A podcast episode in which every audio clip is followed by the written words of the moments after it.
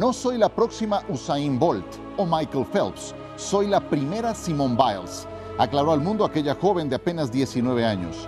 La comparación no era exagerada. En ese momento, Biles había eternizado su imagen en los Juegos Olímpicos de Río 2016, con cinco medallas en su cuello. Apenas tres años antes había hecho su debut profesional con un dominio absoluto como tricampeona nacional y diez veces campeona mundial. Aún faltaba lo mejor. El ascenso a leyenda llegó con su participación en el Mundial de Stuttgart 2019, un año después de haber denunciado abuso sexual por parte de Larry Nassar, con todo ese peso encima, conquistó dos oros en tierras alemanas para alcanzar los 25 metales que superaron el récord del bielorruso Vitaly Sherbo, quien había cosechado 23 campeonatos mundiales. Biles se consagró en ese momento como la persona más laureada en mundiales de gimnasia, por encima de cualquier hombre o mujer. Hoy la chica de Ohio no solo es la máxima estrella en la historia de la gimnasia, sino la voz resonante contra los daños de la salud mental en el alto rendimiento.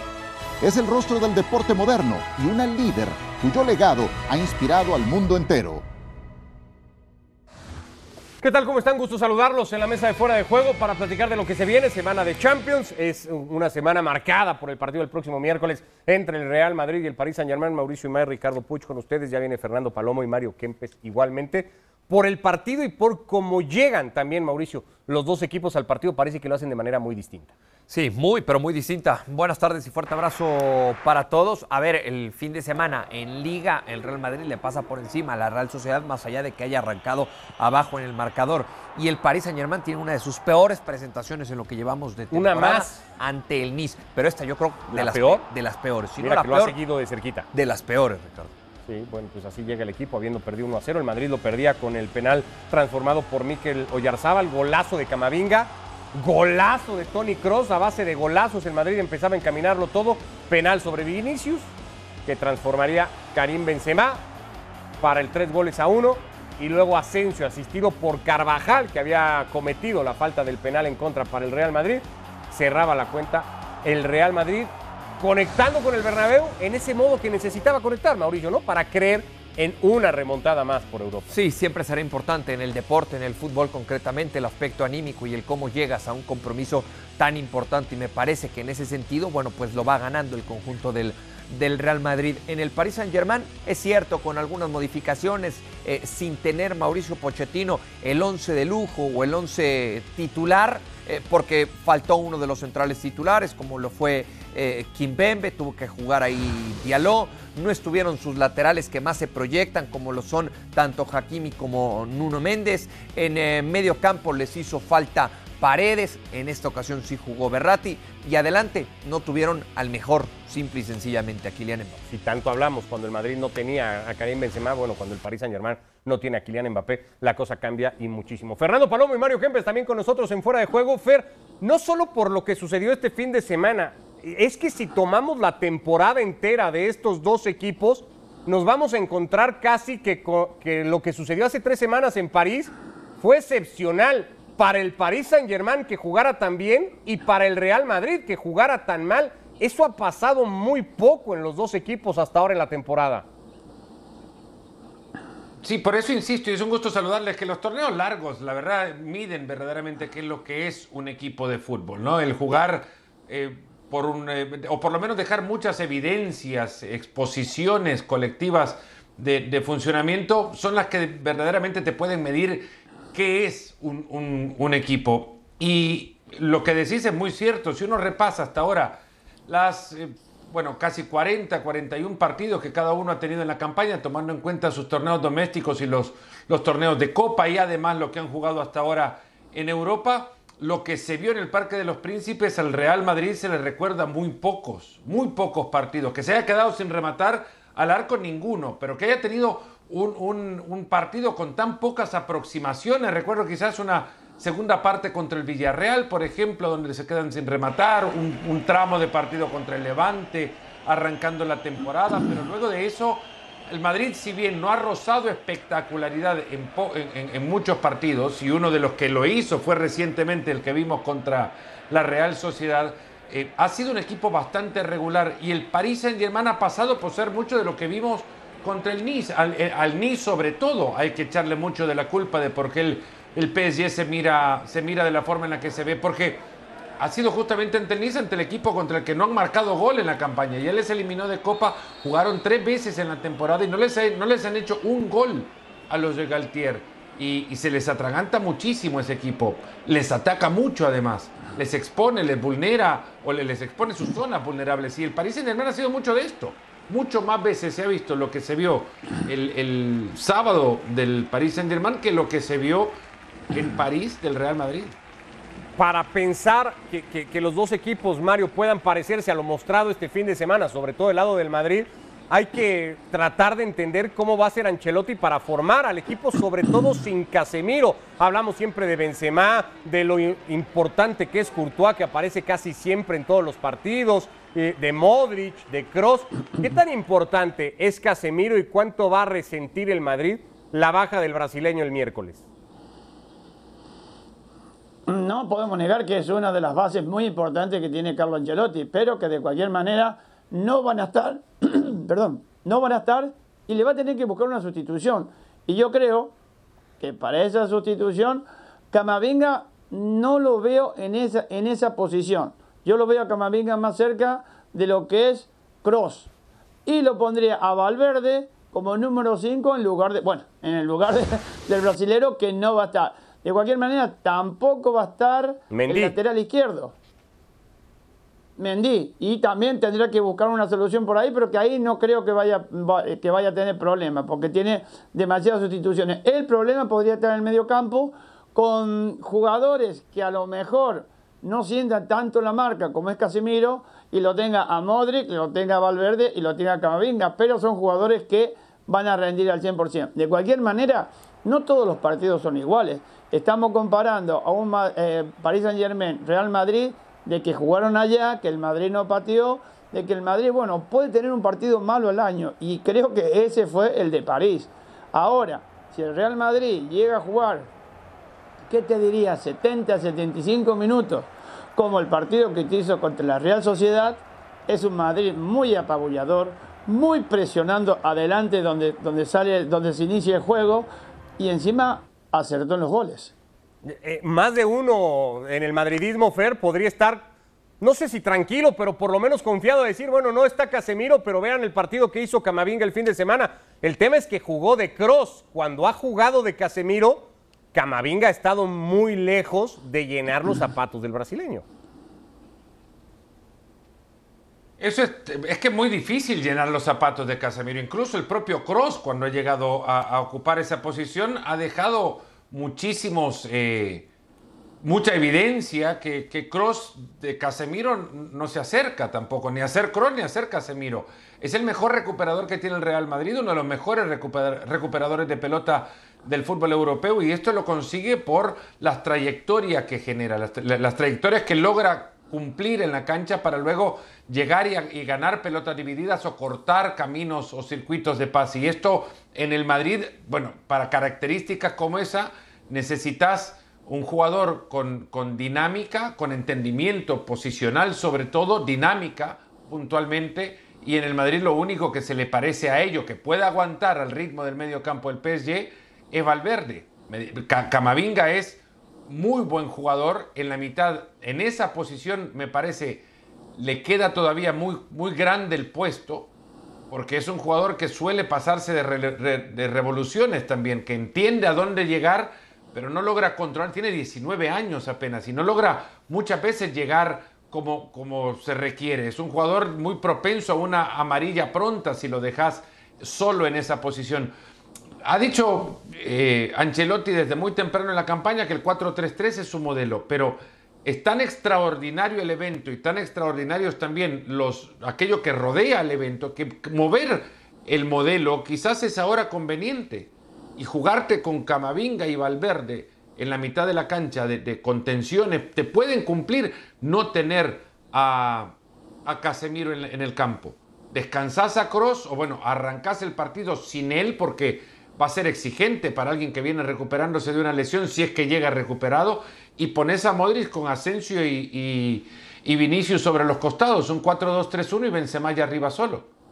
Algunas de las opciones que podría estar planteando Carlo Ancelotti. Enfrente habrá otras. Pochettino en principio había dicho Mauricio que Neymar iba a arrancar suplente. Hoy vimos la noticia de que Mbappé dejaba el entrenamiento con un golpe que va a necesitar una segunda valoración médica. Así lo hizo público el Paris Saint-Germain mañana para saber si puede o no jugar el miércoles. Eh, cuánto cambia el Paris Saint-Germain si Mbappé está, si no está Mbappé, y con Neymar suplente o no suplente, ¿por quién entonces? No, para mí es un equipo completamente distinto cuando no está Kylian Mbappé. Y ayer, o mejor dicho, antier, el sábado, quedó, quedó de manifiesto, ¿no? Quedó confirmado y comprobado. Es el mejor de ese plantel y por mucho. Quizá después le siga Berratti, que también es una, es, una máquina en el medio campo del equipo dirigido por Mauricio Pochettino.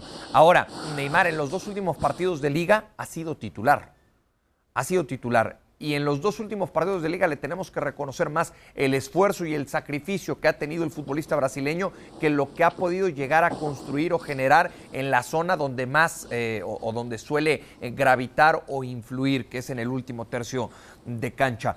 Si quieren eh, jugar todos, tiene que ser un 4-2-3-1, buscar dos recuperadores nominales en el medio campo para que entonces tengan cabida Neymar, Messi, Di María y como el más adelantado, como referente a ataque, Kylian Mbappé. Una opción que podría... Para mí Mbappé va a jugar. Ganando la serie 1 a 0. No sé si es la formación que va a escoger Mauricio. No sé, pero Mbappé va a jugar. Lo de hoy no va a dejarlo fuera del partido. No, no, para mí no. Pero la serie 1 a 0 no es una, no es una ventaja holgada para ningún equipo. No, pero no, es un, pero no es un global que te, que te haga poner a, cuatro para ir así. A, partir el equipo así. Pero es que no es un equipo que esté acostumbrado a tirarse atrás tampoco. No es un equipo que, a ver, el Madrid va a salir, me da la sensación, porque aparte el público así lo dejó ver, es que el partido algunos les dejó la sensación que empezaba ya a remontarlo el Madrid cuando pitó el árbitro el final de su partido contra la Real Sociedad. Pocas veces he visto que el Real Madrid sale. Dicen que no salieron todos, no, no, no, no sé quién no salió, pero que salga a, a de nuevo abrazarse con sus hinchas en un cántico de los hinchas y aplausos de los jugadores del Real Madrid desde el campo cuando ha terminado un partido, muy pocas veces, muy pocas veces recuerdo de Florentino Pérez bajar a un vestuario a avivar a los, a los jugadores después de un triunfo de una liga que, en la que tienen una ventaja de ocho puntos. El partido no lo estaban ganando contra la Real Sociedad, lo empezaban a ganar contra el Paris Saint Germain. Esa es la sensación con lo que llevo esto a pensar que el Madrid va a arrancar con las ganas de ir a atropellar desde el primer minuto y aprovechar este efecto del público y la sensación de que es un partido remontable por el propio resultado, no por el partido que dejaron sin remates al arco en el Parque de los Príncipes, porque aquello te deja poca esperanza que lo puedan remontar. La famosa presión alta de la que empezó a hablar Ancelotti apenas terminaba aquel partido en París y que dijo trataríamos de poner en prueba o trataremos de poner en prueba en los siguientes partidos. Eso hizo en liga y eso lo trae ya a jugar el encuentro del próximo miércoles. Mario, con el global como está, ¿Te animas a pensar en uno de estos dos equipos dando el paso a los cuartos de final? ¿Quién sería? Para mí, y viendo lo que se vio desde que jugaron en París, para mí es el Madrid. Claro, pero estamos hablando de un equipo tan poderoso y con tantos buenos jugadores como tiene el Paris Saint Germain, ante un equipo como el Madrid, que sabemos que tiene esos arranques del primer tiempo como que si se durmiera, pero claro, esta es la competición del Real Madrid, la Champions League. Y yo no creo que Ancelotti los deje dormir, pero los partidos son totalmente diferentes. Que vamos a esperar un Madrid apoderándose de la pelota, del terreno, intentando hacer el, segundo gol antes que el primero, seguro. Pero hay que ver cómo reacciona el equipo parisino. Antes de la serie de ese miércoles entre el Madrid y el Paris Saint-Germain, se juegan dos mañana, una en Anfield entre Liverpool y el Inter y la otra en Múnich. Nos quedamos con la de Inglaterra, con la ventaja cómoda que parece llevar ya el equipo de Jürgen Klopp para jugar ante los de. It's a much better result than I would have expected, to be honest. Before the first, before we played there, the game didn't look like we will win it 2-0 for most of the most of the time. It was a really tough tie and uh, and and a really difficult game to play. we knew before they have quality. After that, we knew they have real quality, and um, so now they will show up here. Won the last game, I think five six nil. That's a really good, really experienced team, and they don't come here as tourists. I know that they wanna chase the game, and um, that's what we want to do because we are not a team who defends results or whatever, tries to get through somehow. We want to attack the game um, again, and yeah, let's see what we can get for it. Ma io penso mm, chiaramente, come ho detto prima, partiamo, partiamo, da un punteggio di svantaggio, è normale che per noi sarebbe importante eh, cercare di trovare, di trovare un gol eh, nel primo tempo, sarebbe, sarebbe l'essenziale, però sappiamo che sarà una partita molto molto difficile, però abbiamo avuto tre giorni per prepararla, i ragazzi sono sono concentrati, hanno lavorato bene, sappiamo quello che incontreremo, insomma, assieme al Bayern Monaco e Manchester City, secondo me è la squadra più forte d'Europa in un grande, in un grande stadio. Jürgen Klopp y Simone Inzaghi en la previa del partido. Este es el Liverpool ganando la ida en los octavos de final de la Champions. Lo hizo en seis ocasiones, no se quedó fuera nunca. Este 2 a 0 que el propio Klopp reconoció, Mario, no sé si como mucho premio por el partido que vimos en Milán, parece que tiene la serie ya muy decantada para los ingleses. Es que Klopp es un fenómeno, hablando y dirigiendo, es, un monstruo, porque realmente no está despreciando un equipo como el Inter, que si bien es cierto, viene del fin de semana de hacer cinco goles, no era el Liverpool que jugó el fin de semana. El Liverpool es un equipo muy difícil, por más que a lo mejor no haya merecido ganar el partido, lo ganó, como tiene que ser, hizo los goles y ganó el partido. Y yo creo que si el Inter intenta de alguna manera cerrar los ojos y buscar ese primer gol que lo deje tranquilo en el primer tiempo, se puede traer la bolsa llena, mira que te digo. ¿Cómo retomó Klopp el nivel de su equipo, Fer, que parecía que había perdido en algún momento de la temporada pasada? E, este Liverpool era un equipo predecible, que ya no sorprendía a nadie, parecía que la chispa de Salah y Mané ya no estaban más. Hoy es no sé si el gran candidato a todo, es un candidato todavía a todo este conjunto de Jürgen Klopp. Tiene todavía para pelear por cuatro títulos en la campaña. Eh, evidentemente también ha obligado a que el Manchester City prenda las, eh, las luces de alerta porque la cercanía es tal en la Premier League que ya no, no se puede considerar que es un título que tiene muy cerca el Manchester City o que, que, puede poner una mano en esa copa. Muchos, muchos factores tienen que ver y es eh, uno de ellos creo es eh, la recuperación física de jugadores como Salah y Mané que no tienen que pensar ya en la pasada Copa Africana de Naciones en la que ambos llegaron a, la final con sus selecciones. Han sumado además a Luis Díaz y Mario podrá decir lo, que significa en un plantel la reanimación en el, en el ambiente competitivo de un vestuario que significa la llegada de un jugador que te también obliga a prender las eh, alertas para poder eh, contar con un, lugar en el once titular. Luis Díaz, el colombiano, ya te, te pone en alerta a Roberto Firmino, a, a Diego Jota, eh, te obliga a que, este, a que estos jugadores empiecen a dinamizarse en las prácticas para que Klopp los vea como potenciales titulares. Y, esto dado llevado a que además en figuras importantes como Virgil van Dijk el, físico les ha respetado, pues es, es una receta que por ahora, a marzo, con dos meses y medio para que termine la historia, deja al Liverpool extremadamente bien posicionado. El resultado también es otro, ¿no? Contra el Inter ya les da muchísima confianza, sobre todo tomando en cuenta que si bien fue la Salernitana la del último partido del Inter, tienen suspendido a Nicolò Varela, que fue el jugador que provocó esa goleada frente a la Salernitana. ¿Qué tiene que hacer el Inter? Tomando en cuenta eso, la ausencia de Varela y, cómo le llega el partido a los de Simón Inzaghi para pensar que pueden en Anfield sacar un 2 a 0 en contra. Es que es el escenario, el rival y el marcador. Todo en contra, ¿no? Y nada más y nada menos a quién te vas a enfrentar. Para mí, uno de los mejores equipos que hay en la actualidad alrededor del, eh, del mundo. A ver, me parece que lo que tiene que intentar el conjunto del, del, Inter es ser lo más agresivo que se pueda para tratar de morir de algo, ¿no? Y, y, en una de esas encontrar un gol rápido que los meta otra vez a la eliminatoria y que les vaya dando cierto oxígeno o cierta, o cierta vida en esta, en esta eliminatoria. Yo la verdad es que para el conjunto italiano lo veo prácticamente todo, todo perdido. Entiendo que esto es fútbol y que cualquier cosa puede pasar, pero insisto, enfrente hay un tremendo equipo.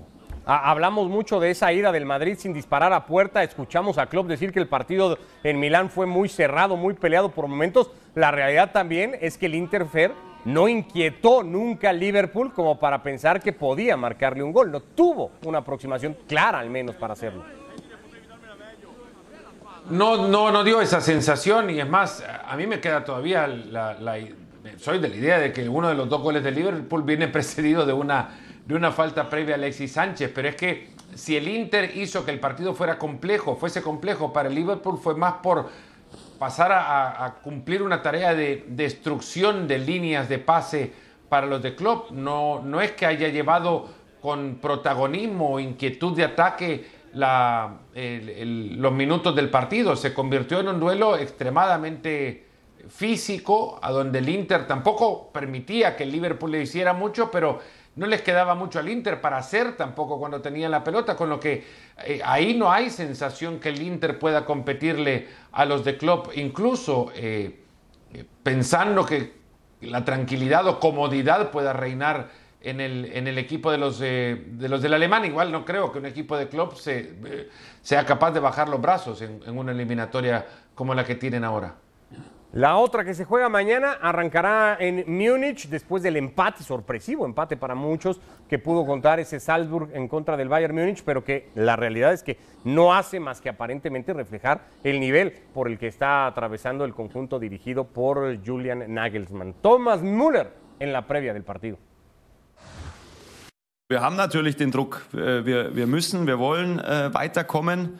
Ähm, ich sehe das eher ein bisschen von der anderen äh, Seite. Also wenn wir unser Ziel erreichen morgen und weiterkommen, dann kann die Saison eine äh, extrem gute werden. Ähm, das natürlich der Umkehrschluss, wenn wir im Achtelfinale ausscheiden, dass das jetzt keine rosigen Zeiten des FC Bayern dann sind, ist auch klar. Aber mit sowas beschäftige ich mich jetzt aktuell nicht, sondern es ist morgen eine, haben wir eine Riesenmöglichkeit, eben in die nächste Runde einzuziehen. Wir spielen daheim vor eigenem Publikum, haben jetzt mit einem 1 zu 1 jetzt kein Traumergebnis in der Tasche, aber auch äh, ein absolut ordentliches. Deswegen sind, sehe ich die Vorzeichen gut. Este es el historial del Bayern Múnich enfrentando a clubes austriacos superó siempre sus eliminatorias, un par de veces contra el Austria Viena, una más contra el Rapid de Viena, viene de empatar, de rescatar, de hecho, el empate sobre el final del partido de ida ante el Salzburg. ¿Qué pasó o a dónde se fue Mauricio Imay? Aquel intratable Bayern Múnich de hace mes y medio o dos meses apenas. Sí, sí, ha ido perdiendo el rumbo y eso quedó confirmado en el partido de ida, nada más y nada menos que ante el conjunto del, eh, del Salzburg. Un Salzburg que tuvo inclusive la oportunidad para incrementar la diferencia en el marcador y que le da mucha vida ese gol que marca el conjunto del Bayern al minuto 89, prácticamente en el último suspiro del, del compromiso. Un gol que me parece, eh, por más eh, que estemos hablando de ese nivel, o de ese bajón que me parece hasta cierto punto natural que está teniendo el conjunto del, del Bayern, sí, sí, sí creo que ese gol eh, va a ser fundamental o ha sido fundamental para que veamos este conjunto teutón en la siguiente ronda. ¿Es un bajón natural, tal cual como tienen muchos equipos, Mario, o es la realidad del Bayern Múnich, esta que está viviendo mm. en las últimas semanas?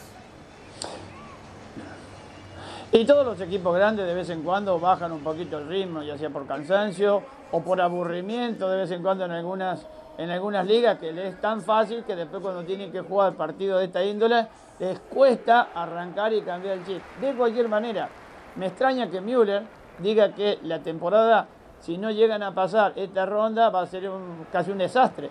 Yo creo que el Bayern no tiene que pensar así, tiene que pensar en positivo. Van a jugar en casa, con su gente, como normalmente juegan con un equipazo como tienen y que se le puede escapar el resultado, es verdad, pero no lo puede decir.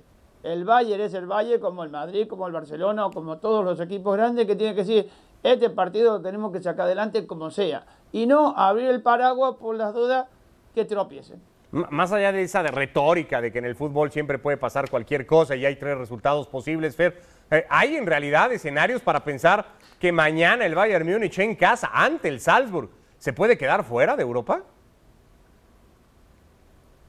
Sí los hay, más allá de la, de la retórica, sí los hay y existen en el argumento de un equipo con, con la inconsciencia juvenil que casi que les ocupa. No es un equipo de juveniles, pero en esta temporada ya hubo cuatro anotadores por debajo de los 21 años en el Salzburg y, y ese desparpajo se vio en el partido de ida. Y digo inconsciencia con la responsabilidad que, que conlleva evidentemente visitar a un gigante como el Bayern Múnich, que hay jugadores como Adeyemi que no me queda, no me deja, no lo conozco, pero también tampoco me deja la, la sensación de ser uno que le importe a dónde juega.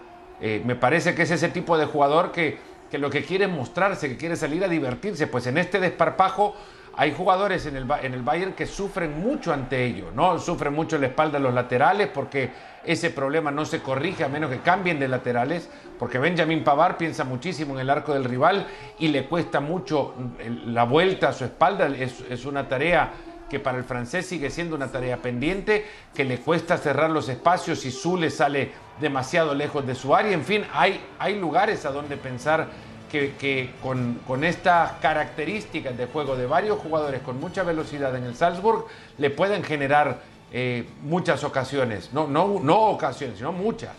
Eh, Ulrich el otro día tuvo que parar un par y con un par de ellas también con atajadones evitó que, que perdieran ante el Bayer Leverkusen dotado también de muchas de las características que tienen, eh, que tienen en el Salzburg, que son el eh, desprendimiento rápido de pelota desde la mitad en la recuperación para tratar de ganar la espalda a los laterales o meter rápido para dividir por dentro a los centrales. Eh, no digo que sean eh, idénticos, pero sí que hay características que explotó bien el Leverkusen y que no me queda duda que lo va a hacer el Salzburg. Tanto como para ganarlo, no sé, pero que no, no, no va a ser un caminito de, un cuento de hadas el partido de vuelta para el Bayern. Está Manuel Neuer en la convocatoria del Bayern Múnich recuperado, no sé si para jugar el partido y no sé si para ser factor en la eliminatoria Manuel Neuer, pero por lo menos cuenta con él eh, el Bayern Múnich. Ha dicho y repitió en aquel momento, no sé si delicado de la temporada Julian Nagelsmann, pero cuando habían perdido en Bundesliga, para sorpresa de muchos, eh, que él no iba a cambiar, que la idea era la misma, sobre todo cuando le preguntaban a Mauricio